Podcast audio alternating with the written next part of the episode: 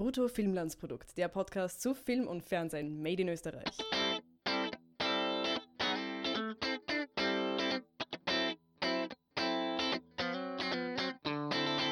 Hallo zur neuen Ausgabe unseres Sommerklassiker Ö-Film-Reigens hier bei Brutto Filmlandsprodukt.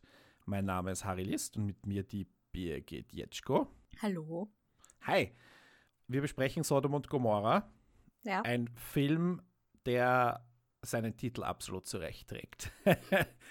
Nämlich sehr ausufernd. Äh, Die einzige Sünde, die der Film nicht begangen hat, ist Filmförderung dafür zu bekommen. Okay, weißt du, wie es, finanziert worden ist? War irgendwie, oder war es Ja, einfach rein privat, so wie es gehört.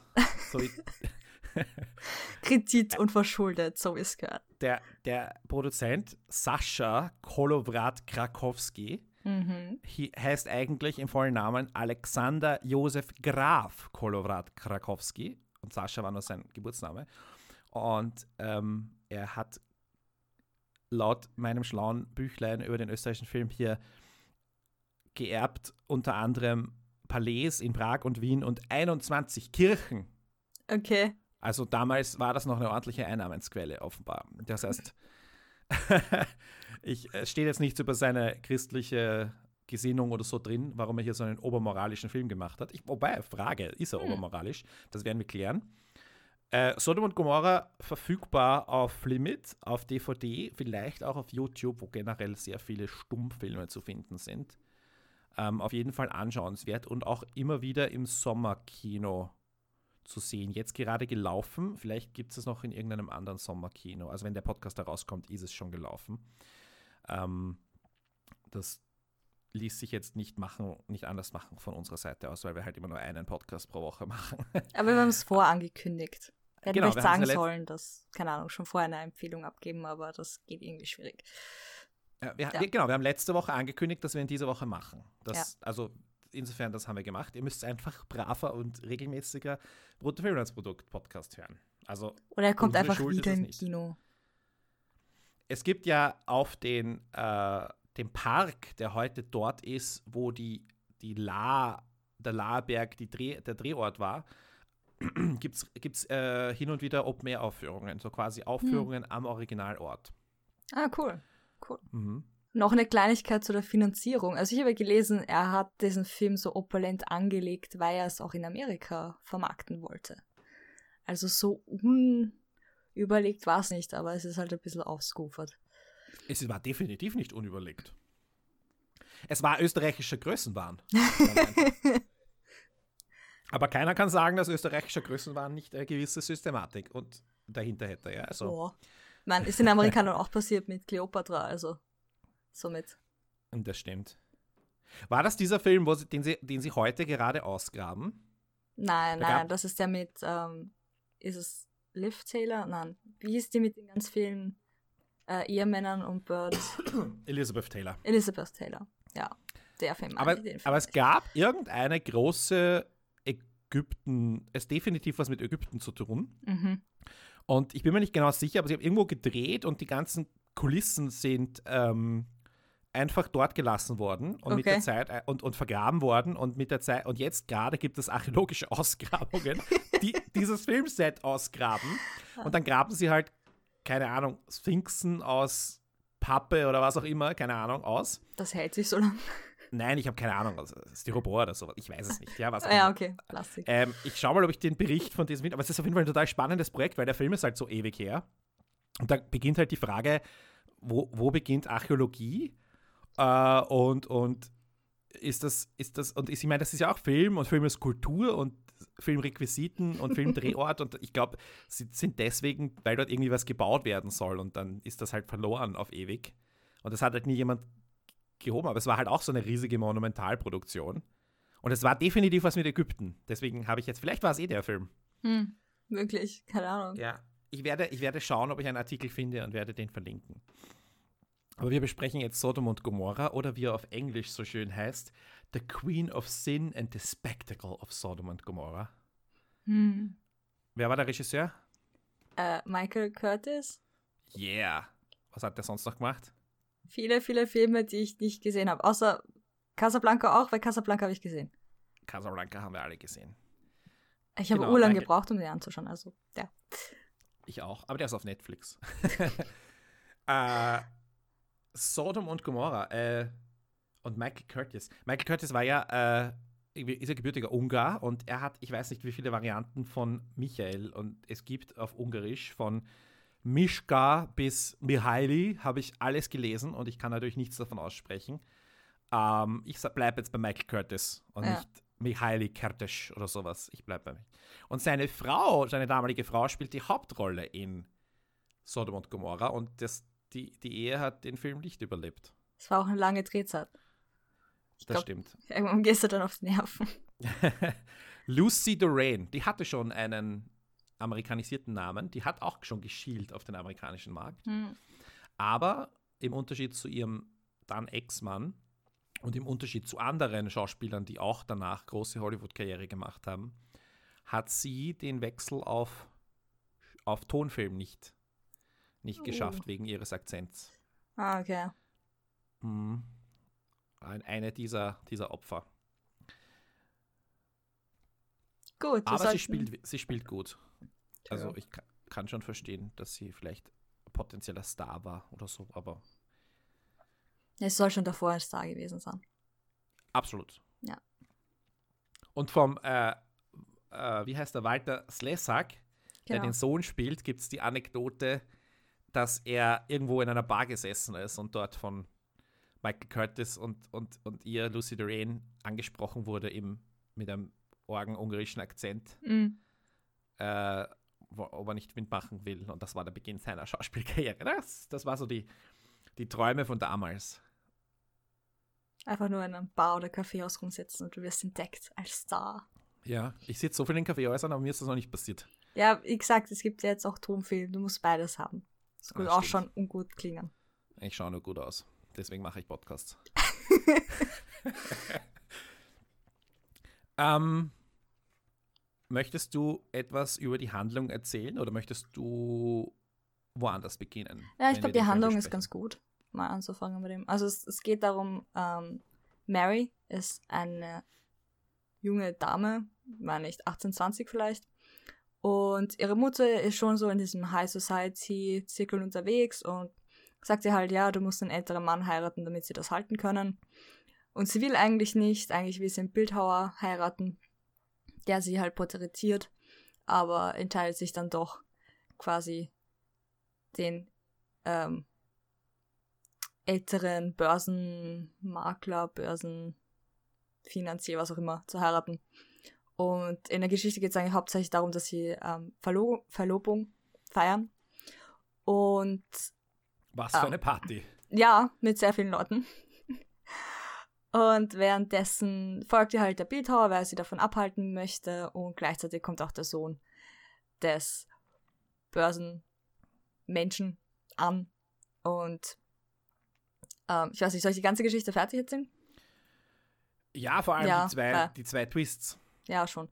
Und während sie halt dort sind, möchte der Bildhauer sie überzeugen, dass, es, dass sie es doch nicht macht. Und wenn sie es nicht macht, will er sich umbringen. Und äh, während dem Feuerwerk sagt er das halt und das Feuerwerk geht los und dann wird er irgendwie ohnmächtig und sie glaubt, er hat sich was angetan und äh, erkaltet dann in ihrer Persönlichkeit und hat nichts mehr Positives für die Menschen übrig und versucht dann nur noch jeden Mann um sich rum irgendwie zu verführen und dazu zu bringen, das zu tun, was sie möchte und bringt dann halt alle ins Verderben. Beziehungsweise ähm, fängt sie das an, fällt dann, also legt sich irgendwo hin und schlaft ein und geht, geht die Geschichte weiter. Und sie träumt quasi ein schlimmeres Ende, als dann wirklich ist.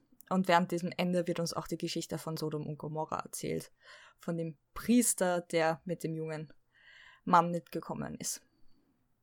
Möchtest du noch was Und hinzufügen? in dieser Sodom und Gomorra, also es gibt drei Ebenen in der Version, die wir gesehen haben. mhm. Das sollte man vielleicht anmerken. Wir haben eine äh, kürzeste Version gesehen. 90-minütige restaurierte Fassung gesehen, die das Filmarchiv äh, vor einigen Jahren hergestellt hat und extra Musik dafür komponieren hat lassen. Also wir haben tatsächlich, wenn wir über, de, über den Film reden, müssen wir das schon klar machen, weil die Originalfassung, die nicht mehr erhalten ist, war drei Stunden lang und Mhm. hatte neun Ebenen.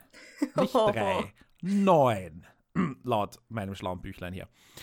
Und das ist natürlich ein ordentlicher Wahnsinn. Mhm. Äh, also die drei Stunden hätte ich mir nicht angeschaut, bei aller Liebe. Aber es gibt Grenzen. Aber da kann man es ja wirklich direkt mit Apocalypse Now vergleichen, oder? so von Wieso drei ist der auch Stunden. verloren gegangen? Nein, aber der ist auch drei Stunden lang und hat sehr viel Geld gekostet. Ja, der Pate auch, aber der Pate ist awesome. Ja. Also, ich weiß nicht, dass es jetzt drei Stunden ist per se. Ja, auch, auch, auch Lawrence of Arabia oder Ben Hur. Mm, Also, ja. ich habe überhaupt nichts gegen drei Stunden Filme. Und vor allem nicht gegen drei Stunden Mon Monumentalfilme. Hm. Was auf, bis auf der Pate auf alle anderen zutrifft, in gewisser Weise. Ähm, ja, also es gibt die Ebene des, des Hochzeitsfestes, es gibt die Ebene, ähm, also das Hochzeitsfest sind eigentlich zwei Ebenen und dann gibt es die, wo sie verurteilt ist wegen, ja, wegen Mordes oder Beihilfe zum Mord eigentlich und wird, soll hingerichtet werden und während sie in der Zelle schmort, denkt sie, träumt sie oder bekommt erzählt die Geschichte von Sodom Sodom und Gomorra, wo sie wiederum die, die Frau des Lot spielt. Und ich meine, ich habe jetzt in der Bibel die Geschichte nicht nochmal nachgelesen, aber brauche ich auch nicht verlinken. Aber prinzipiell geht es darum, dass diese verlottete Stadt ähm, quasi dem Erdboden gleichgemacht werden soll und ähm, sie, sie werden halt, sie verlassen die Stadt und die Tragik ist halt, dass sie zurückschaut und dann zur Salzsäule erstarrt. Obwohl ja der, der Engel des Herrn oder dieser gute Engel das verboten hat. Um in, und das war die Bedienung dafür, dass sie quasi aus der Stadt können und gerettet werden. Mhm. Also, ich weiß nicht, was die restlichen sechs Ebenen sind. Ich will es auch gar nicht wissen. äh, es ist aber extrem cool zum Anschauen. Es ist ein wahnsinniges Set-Design. Also, ich, ich, man, man, man kann sich das gar nicht vorstellen. Auch die Komparsen, die Anzahl der Komparsen Ja. habe ich noch, ich meine, ich habe schon einige Stummfilme in meinem Leben gesehen, aber also auch größere. Ich habe zum Ja. Beispiel äh, äh, den, den, den Birth of a Nation von D.W. Griffiths oder sowas, wo auch ganz viele, keine Ahnung, Ku Klux Klan Reiter sind oder sowas, aber, aber so eine Masse habe ich noch nie gesehen. Und solche Choreografien, die diese Massen machen, Ja. vor allem nicht. Also da muss man schon sagen, die, also je nach Bericht zwischen 3.000 und 12.000 Komparsen wurden eingesetzt. Also nicht alle auf einmal, aber insgesamt. Mhm. Das ist schon extrem heftig. Und äh, das macht den Film auch extrem sehenswert, glaube ich. Ja. Und die Handlung ist natürlich, ich meine, da kann man auch viel rein philosophieren, oder? Moralisierung. Ich weiß jetzt nicht, wie es mit der Zensur damals ausgeschaut hat. Ich könnte mir schon vorstellen, dass wenn die, wenn es nicht irgendwie eine Art moralisierendes Ende gibt oder irgendeine Art Lektion, die die Hauptfigur dann lernt und es dieses und ich meine, sie entscheidet sich dann von all ihren von all ihren Fre- Optionen. Freiern, sagen wir es mal so, entscheidet sie sich dann für den für den guten Bildhauer, Hm.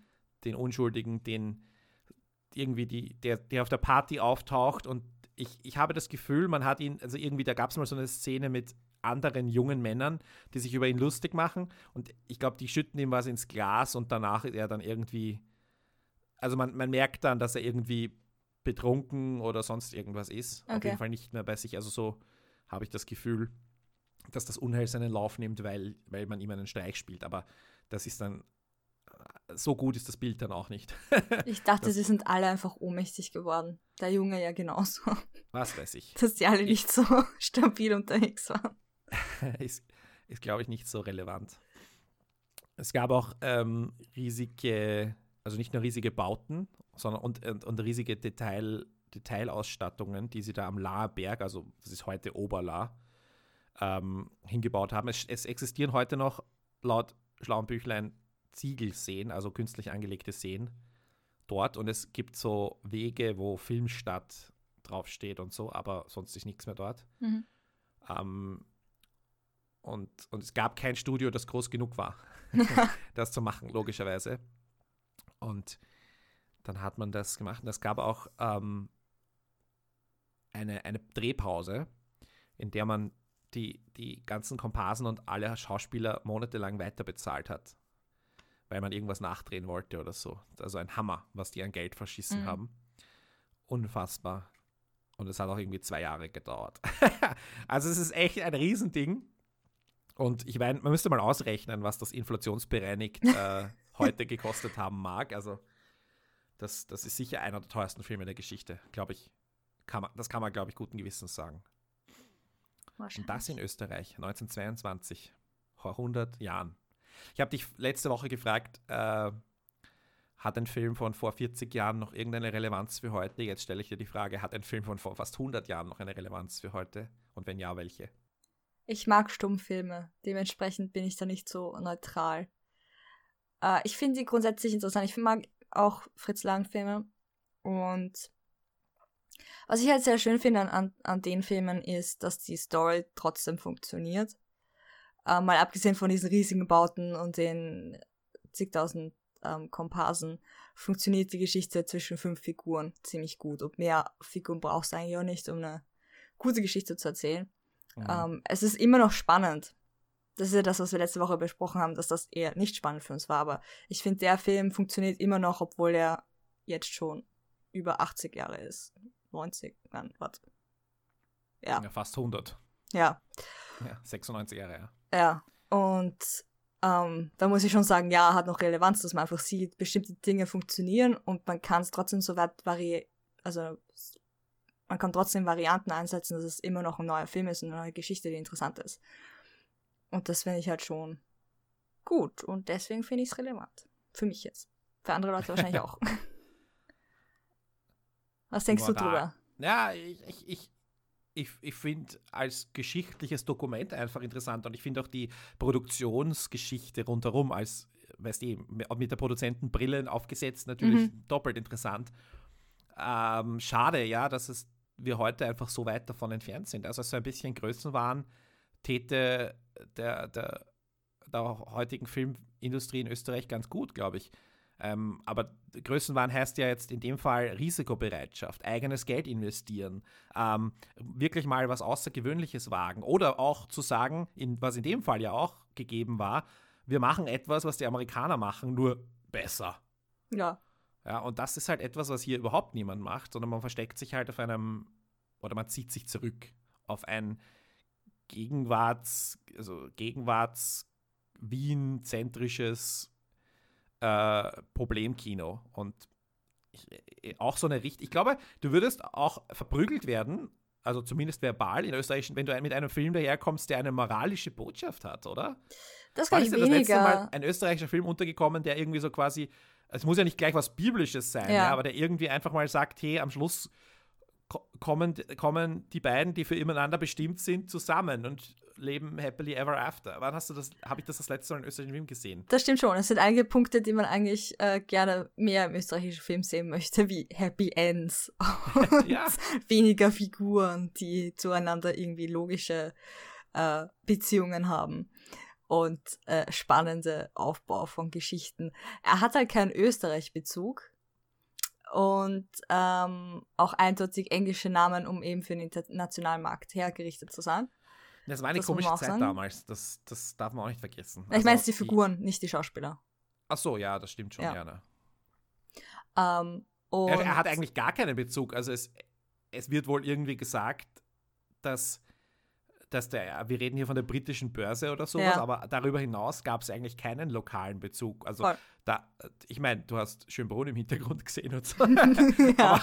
aber, aber das Palmenhaus, aber, aber ansonsten, ich, also war der Film, und das ist ja auch etwas, also Was ist es unanständig, darauf zu schauen, dass der Film international vermarktet Nein, das meine ich ja. Das macht ja. der, der österreichische Film heutzutage gar nicht. Das ist ein bisschen, also gut, es können lieben gern auch einige machen und es soll nicht ganz weggehen, aber es ist fast weiß nicht, 90, 100 Prozent der Filme, die produziert werden, so, als würden sie irgendwie den österreichischen Geist konservieren wollen und in keinster Weise irgendwie nach draußen zu schauen und zu schauen, ob man nicht vielleicht auch andere Märkte erreichen kann. Und ich finde halt, da zeigt sich schon der Unterschied und was man vielleicht äh, heutzutage einbauen könnte oder mal überlegen könnte, wenn man sich dann so alte Filme anschaut und sich denkt, ha, okay, die haben das, sind das ein bisschen anders angegangen und es ist trotzdem österreichischer Film und man kann sich trotzdem äh, austoben, on Location drehen quasi mhm. und einfach. Na, oder man hat einfach gebaut, was man brauchte. Ja. Scheiß, scheiß drauf, ob wir es haben. Und wenn das Studio zu klein ist, dann bauen wir halt ein eigenes, Neu äh, nicht ein ganzes Studio, aber zumindest bauen wir die Sachen draußen auf, ja. Und ich meine, es ist ja jetzt Österreich wettermäßig nicht so, dass du hier das ganze Jahr Freiluft drehen kannst, ja. Ja, und so eine Also- Wüstenstadt nachbauen quasi ja wobei das natürlich bei Blaberg. Schwarz- Schwarz-Weiß und Leichter der ist, ja, Auflösung noch nicht so das Drama war. Aber auch die Kostüme, die hatten ja für, jeden, für den 20. Komparsen von links noch das richtige Kostüm. da denke ich mir, wenn da einer in der Jeans oder was auch immer damals der Stoff der Schuhe war, wenn da einer in der normalen Hose steht, sieht das keiner Sau. und trotzdem haben die so einen Wert auf Details gelegt. Ja, und da gibt es einzelne Einstellungen von Räumen, also speziell zum Beispiel am Anfang in dieser Bildhauerwerkstatt, ja. Ja. Das ist nicht ein kleines Zimmer, wo Nein. er an einer Statue herummeißelt, Ja. sondern es ist eine Riesenhalle, in der 50, ich mich würde nicht wundern, wenn die aus echten Marmor waren oder so. Ja, gell, ich hab Waren auch sie gefragt. Wahrscheinlich nicht, aber es hat, es hat auf jeden Fall sind so ausgeschaut. Das war sehr gut gemacht, ja. Ich habe mir auch gedacht so, hm, wenn das Ja. echt ist und wenn es nicht echt ist, auch wie aus macht man Holz das? und Pappe und allem. Also Ja. keine, das war natürlich, also ich meine, Ja, aber manche so hast du es halt auch gesehen.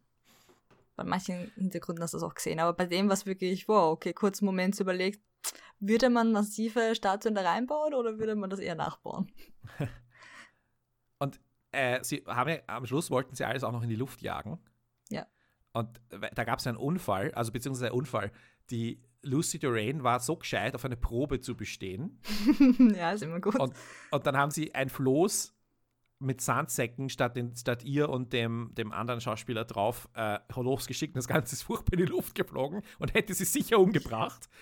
Äh, und dann, das war eben der Grund, warum sie dann, äh, warum sie dann da, da quasi nachdrehen mussten.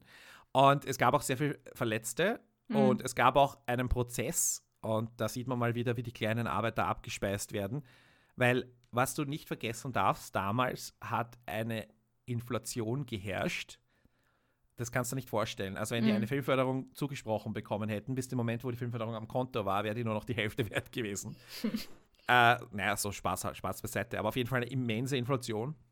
Und der Pyrotechniker, der äh, je nach Quelle entweder Kannen- oder Wannenmacher heißt, ich habe keine Ahnung, wie man den Buchstaben vertauschen kann, aber offenbar ist ja wurscht. Kannenmacher, Wannenmacher.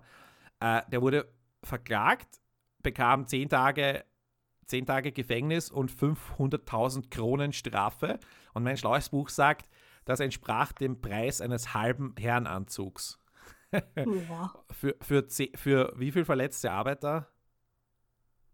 19 verletzte Komparsen. Okay. 19 schwer verletzte Komparsen. Oh, oh. Äh, ja, dieser Herr. Und Trivia Nummer zwei zu dem Herrn Wannenmacher oder Kannenmacher. An seiner linken Hand fehlten ihm drei Finger und an seiner rechten zwei ganze und zwei halbe. Steht hier. Also der war echt Spitzenpyrotechniker. Oh je. Ah, Ich liebe solche Trivia. Entschuldigung. Es ist natürlich grausam, über jemanden zu lachen, der keine Finger mehr hat, aber Ja, wahrscheinlich du Ja. böse Und Kommentare von den Nachkommen. Ja, ja, genau, 100 Jahre später. Michael Curtis wurde freigesprochen, der war mit angeklagt als Ja. Regisseur. Ja. Ja, Könnte sein, dass das zum Aus seiner Ehe beigetragen hat. Das haben wir auch gerade gedacht, so. Alter, du wolltest mich in Luft sprengen. Nein, nein, nie wieder. Auch keine Filme mehr auch. Also, Genau. muss schon schlimm sein, wenn er so, ja, machen wir das, machen wir das. Und dann schaust du so zu, wie das Ding explodiert und denkst du so, äh, ja, nein. Äh, die, diese Sascha-Film, also so hieß die Produktionsfirma, und äh, Michael Curtis haben danach noch mehr Monumentalfilme gedreht. Also da gibt's, da könnte man jetzt historisch und also nur die paar Zeilen, die hier in dem Buch stehen, sind so interessant, dass ich sofort Bücher drüber lesen möchte. Arthur Schnitzler kam vorbei während der Dreharbeiten und es ist irgendein Werk von ihm verfilmt worden und so. Ah, urgeil, einfach Wahnsinn, wirklich Wahnsinn. Und auf jeden Fall ist er dann emigriert und also Michael Curtis und viele, viele andere sind auch in die USA gegangen. Also es war auf jeden Fall der, der, ein Start für, für viele Karrieren. Ähm, Willy Forst hat einen seiner ersten Auftritte irgendwo im Hintergrund. Gustav Usitzky, der Kamera gemacht hat, der war ja während der, äh, der war ein viel gefragter Nazi-Regisseur oder halt, also ich weiß jetzt nicht, ob das die richtige Aussage ist, aber auf jeden Fall, er hat sich, er hat vor, vor und nach dem äh, Nationalsozialismus gut, gut verdient ähm, und ist nicht emigriert, im Unterschied zu vielen anderen eben. Ja, gab auch ziemlich viele Bühnenbilder und, und Architekten, die da beteiligt waren an den Bauten. Wobei ich glaube eher die, die Sodom und Gomorra, die Städte waren so aufwendig, oder? Oder fandst du die anderen Sachen in dem Jetztzeit von damals so Ja. aufwendig. Ich fand, also die, die, dieses Party da und auch die Bildhauerwerkstatt und so, habe ich eh schon gesagt, die, die Ja, das auch schon. schon sehr aufwendig ausgeschaut. Es, Okay. Auch Choreografien, da waren doch so, äh, da war eine Choreografie, die mir besonders ins Auge gesprungen ist, war mit den Schirmen. Mit Ja. verschiedenen Farben. Kannst du dich an die erinnern? Ja, ja. Ich dachte mir auch so, das ist eine interessante Party, wo deine Partygäste mit Schirmen tanzen. Wie kriegt man Und- die dazu? Die, die, die Herren hatten schwarze Anzüge und schwarze Schirme und die Frauen hatten weiße Kleider und weiße Schirme, oder? Mhm. Habe ich das so in Richtung? Auf jeden Fall waren weiße Oh ja, und schwarze sowas. Schirme und die standen so in Reihen und sind ineinander gelaufen. Und das hat mich erinnert an ein Musikvideo, das werde ich verlinken, von OK Go, äh, die, die ja immer diese herrlichen Musikvideos machen. Und die haben ein, äh, zu, dem, zu dem Lied I Won't Let You Down, ein Video, wo tausende Schirme, tausende Japanerinnen mit Schirmen mitspielen. Und äh, ja, würde mich nicht wundern, wenn die sich da inspirieren haben lassen davon. Ja. also auf jeden Fall, auf jeden Fall anschauenswert das Video allein schon, also dieses Musikvideo, weil also großartig, wirklich großartig. Und es hat mich sofort, das, das kommt mir bekannt vor, so von der Idee her. Ja, Empfehlung steht noch aus, außer du hast noch was anderes. Empf Empfehlung. Ich hätte noch jede Menge Trivia, aber. Ach so, ja, aber kannst du ich auch machen, Ich, ich weiß nicht. Ich, was, was meinst du mit Empfehlung? Ob man den Film schauen soll oder nicht? Ja, das würde uns noch fehlen irgendwie, oder? Weil Also ich finde schon. Ja, ich auch. Schon.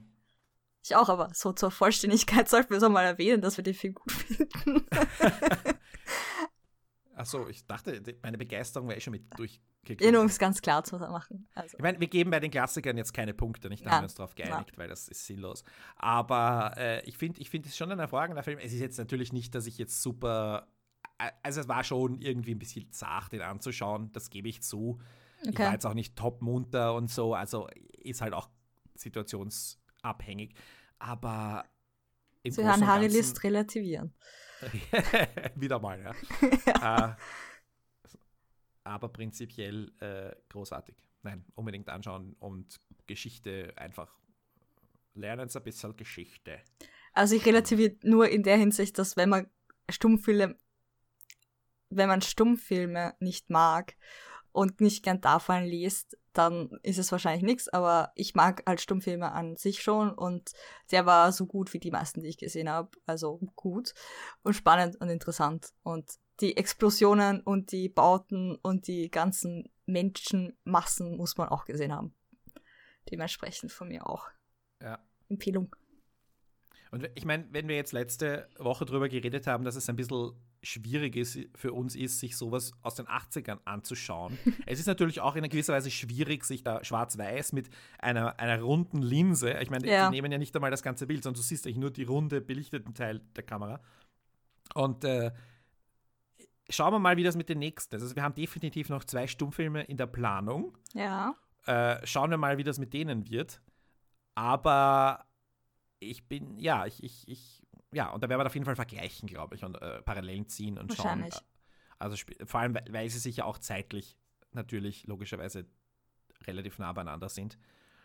Und ähm, ja, Also wir können mit dem mehr anfangen jetzt, der 90 Jahre alt ist, als mit dem, der 40 Jahre alt ist, was äh, ein bisschen. mit, ja, also, also Sodom und Gomorra größer Exit, ja. Das größere Meisterwerk, das größere, die größere historische Relevanz, die größere, na, vielleicht nicht die Wobei- größere Relevanz für den heutigen Ö-Film. Das vielleicht Hm, nicht. Ich glaube nicht, dass ja. heute jemand irgendwas tut, was sich davon inspirieren hat lassen. Glaube Ja. ich nicht. Außer Ah. OK Go in ihrem Musikvideo. Man muss halt auch schon sagen, dass äh, Sodom und Gomorra eindeutig auf ein breiteres Zielpublikum schon damals aus war und dementsprechend wahrscheinlich einfach das geschafft hat, Leute anzusprechen, auch noch über die Zeiten hinweg und nicht nur über die Landesgrenzen hinweg. Mhm. Und äh, ein, was ich natürlich auch loben muss, müsste und wofür der Film bei mir in der Bewertung zwei, Plus, zwei Pluspunkte kriegen würde. Glaub, was glaubst du, ist es? Die Pyrotechnik Nein, die und Katze. das ist so eine süße Wieso? Katze. Als ob man muss so Katzen in den Film reinbauen und du bist schon. Richtig. Gibt Bonuspunkte. Also für alle- österreichische Filme zu selten. Baut's mehr Es wär- Katzen an. es wäre kein Sündenfilm ohne eine Katze. Also, so, okay. Äh, historisch relevant ist auch der Film, den wir uns als nächstes vornehmen. mhm. Allerdings jetzt reizen wir selbst meine Schmerzgrenze für die Definition von Ö-Film schon sehr aus. äh, was besprechen wir als nächstes? Sagst du. Ich weiß gerade nicht. Du überforderst mich gerade. Was? Wir äh, ich habe gedacht, du hast die, unseren Plan vor dir. Nein, wir Nein. besprechen als nächstes der dritte Mann. Ah ja, doch. Also den finde Ja. ich schon Ö-Film. Doch. Ja, wurde, ja, schauen wir mal. Wir werden auf jeden Fall viel, also es gibt auf jeden Fall sehr viel Historisches dazu zu sagen. Ich empfehle nicht nur den Film anzuschauen, er läuft dreimal in der Woche im Burgkino. äh, er läuft im, beim, äh, wie heißt Kino wie noch nie, im Augarten Ja. läuft er im Programm. Und auf DVD und ich glaube auf Amazon Prime ist er auch dabei. Aber jeden nicht dann normal auf Amazon. Also er ist auf jeden Fall sehr weit verfügbar.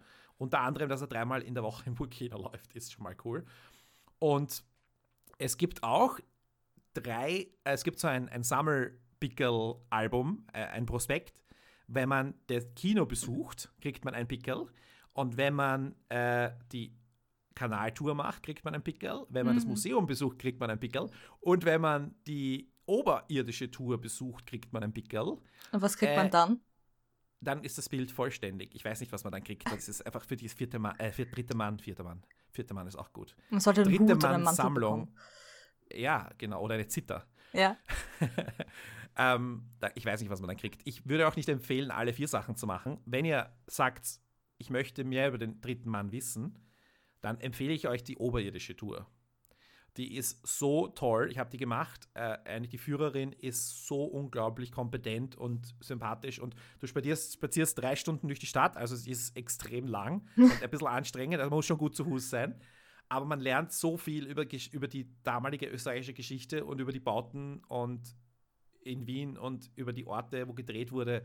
Also ich kann das nur empfehlen. Wir werden, und ich weiß nicht, es ist gerade, geht ja um, man muss Werbung kennzeichnen. Das ist keine Werbung. Äh, weder, weder, dass ich vorher Amazon oder Flimit oder sonst irgendwas gesagt habe, nichts davon ist Werbung. Ich bin einfach nur begeistert davon und empfehle das aus tiefstem Herzen, weil ich es gesehen habe und mitgemacht habe vor vielen, vielen Jahren, aber es gibt sie immer noch. Und es ist großartig und ich kann das nur empfehlen. Die Kanaltour ist nicht so spannend. und das Museum auch nicht. Also macht's, schaut euch den Film wieder mal an und macht die oberirdische Tour, wenn ihr Zeit habt im Sommer. Ähm, ich glaube, die ist zweimal in der Woche und auch auf Englisch, falls ihr irgendwie Gäste da habt oder so, die den Film kennen, gibt es das auch auf Englisch. Ähm, also absolut empfehlenswert. Mit dir empfehle ich sie auch, vielleicht magst du die Ja. machen und, und auffrischen und dann mit neuen Wissen her herkommen nächste Woche dann. Also von der einen, ich weiß nicht welches war, ich glaube, es war die über oberirdische, habe ich eh schon mal gehört, aber bin dabei noch nicht dazu gekommen. Ich werde es mal beim Film belassen und mir überlegen, ob ich das vielleicht mache. Ja, ich, wie gesagt, bei mir ist leider wissensmäßig schon sehr lange her. Hm. Ähm, deswegen, deswegen weiß ich nicht mehr, was alles erzählt wurde. Ähm, aber der dritte Mann ist auf jeden Fall ähm, es wert, dass man sich näher damit auseinandersetzt und wir werden das nächste Woche machen. Ja. Kann man, äh, wo kann man uns erreichen? Möchtest du das kurz mal sagen? Äh, über die Website bruttofilmlandsprodukt.net und da gibt es eine E-Mail-Adresse und die ist info at Mhm. bruttofilmlandsprodukt.net. Wow. Ähm, und über Twitter, da bist du Harry Lee und ich at Vienna Jetschko. Genau. Ja, dann sind wir nächste Woche aber nur zu zweit. Oder holen wir uns einen dritten Mann? Fra fragen wir den, den Hannes. Du kannst sie ja fragen. Vielleicht kommt er dann erst beim Drittel oder der Hälfte des Films, äh, des Podcasts und redet damit. Tritt aus dem Schatten. Äh, für auch nicht. diejenigen, Für diejenigen, denen der dritte Mann zu lang ist, empfehle ich schon jetzt, es gibt eine Pinky and the Brain Folge, die heißt The Third Mouse. die kann ich nur empfehlen. Ich, ich werde sie Skript schreiben aus den 90ern. dann, die, ist, die ist extrem cool und orientiert sich ja an, an dem dritten Mann. Naja. Ja. Ähm, so, genug geblödelt. Soll ich noch Trivia vorlesen? Ja, bitte. Ähm, der, der, der den Jackson spielt, den, den Vater, der die heiraten soll, die, die Mary, Okay. das ist der Stiefurgroßvater von Christoph Waltz. Das ist voll schräg. Er ist voll schräg, gell? Der Stiefurgroßvater vor allem. Es hat nicht einmal gereicht zum normalen Urgroßvater. Das heißt, er hat es nicht vererbt bekommen. Das ist nicht einmal. Das stimmt. Aber sein Sohn war auch Schauspieler. Der, Ah, okay. der, äh, Der er Emmerich Reimers. Der Vater hieß Georg Reimers, der Sohn hieß Emmerich Reimers. Also das müsste dann der Stiefgroßvater sein. Oder Hm. der Stiefgroßonkel zumindest. Äh, wurscht. Ja, was kann ich noch? Ich habe mir jetzt nichts mehr aufgeschrieben. Ich tue es nur. Ich schaue Weißt du, ob sie das Geld wieder zurückgekriegt haben? Oder war es einfach ever. Verlust? Da steht, dass sie in New York eine, eine mit einem eigenen Orchester haben sie zwei- 20.000 Dollar Verlust gemacht und hier steht in Klammer, dass diese 20.000 Dollar 500 Millionen Mark entsprechen. Das wäre umgerechnet in Euro 250 Millionen Euro. Da muss er gut geerbt haben. Dass er Also, dann immer noch da- Filme gemacht hat. Hat er dann auch noch Filme gemacht? Ja, oder? Bis 1927 dann Na ist er dann, gestorben. also, ah, okay. Naja, ich, ich, ich weiß nicht, ob man das so umrechnen kann und ich kann mir nicht vorstellen, dass das so stimmt. 20.000 Dollar, 500 Millionen Mark, 250 Millionen Euro. Also 20.000 war schon viel. Inf damals. inflationsberechnet ist das schon viel. Ja. Oder Mark ist 1 zu 2 mit Euro gewesen, gell? Äh, ja, Ja, ja. 2 Mark sind 1 Euro. Genau, so war es, stimmt schon. Okay, ähm, Und war's das. ich schaue nur gerade durch. Gustav Wositzki ist ein unehrlicher Sohn von Gustav Klimt. Okay. Was hier alles drinsteht. Ich kann noch mit Edgar Ulmer um die Ecke kommen, dass Oh, er auch am Ulmer, ja, bitte. Z-Szenenbild äh, beteiligt war und dann selber in Amerika Regisseur geworden ist. Und dann, ich glaube, ich, ist er auch in Ungnade gefallen und hat keine Filme mehr gemacht, weil irgendeine Frau von einem Regisseur geheiratet hat. Also die waren noch zu, das, die sind zusammengekommen, während sie noch verheiratet war und dann haben sie geheiratet. Aber er hat einen ganz coolen Film gemacht, der ist Detour. Der ist auch ganz sehenswert. Ich finde, ich mag solche Trivia. Ich weiß nicht, wie es dir geht. Ich bin da, ich weiß nicht, so ein bisschen, das ist so ein bisschen Society-Berichterstattung von vor 100 Jahren. Interessiert mich mehr als Society-Berichterstattung heute. Wer mit wem und so. Das wirkt auch weniger gestellt, ne? Es wirkt ein bisschen so, als hätten sie es wirklich gelebt und nicht so getan, als ob. Wobei, da gab es auch einige Sachen, die inszeniert waren. Ja. So, ich schaue jetzt noch geschwind durch. Ne? Acht Handlungsebenen. Entschuldigung, ich muss mich korrigieren. Das waren nicht neun, das waren acht. Aber auf jeden Fall vielen Dank an das Filmarchiv, dass Sie das äh, restauriert haben. Und wir haben übrigens einen anderen restaurierten Film in der Planung, aber dazu dann, wenn es soweit ist, mehr. Für heute verabschiede ich mich von unseren Millionen Zuhörern. Birgit, es war mir, ja, so viele wie den, wie den Film gesehen haben wahrscheinlich. Ähm, Birgit, es war mein Vergnügen. Mir war es auch ein Vergnügen, vor allem den Film anzuschauen. Und nächste Woche der dritte Mann. Vielleicht suche ich eine Zittermusik raus, die wir einspielen können. Baba. Aber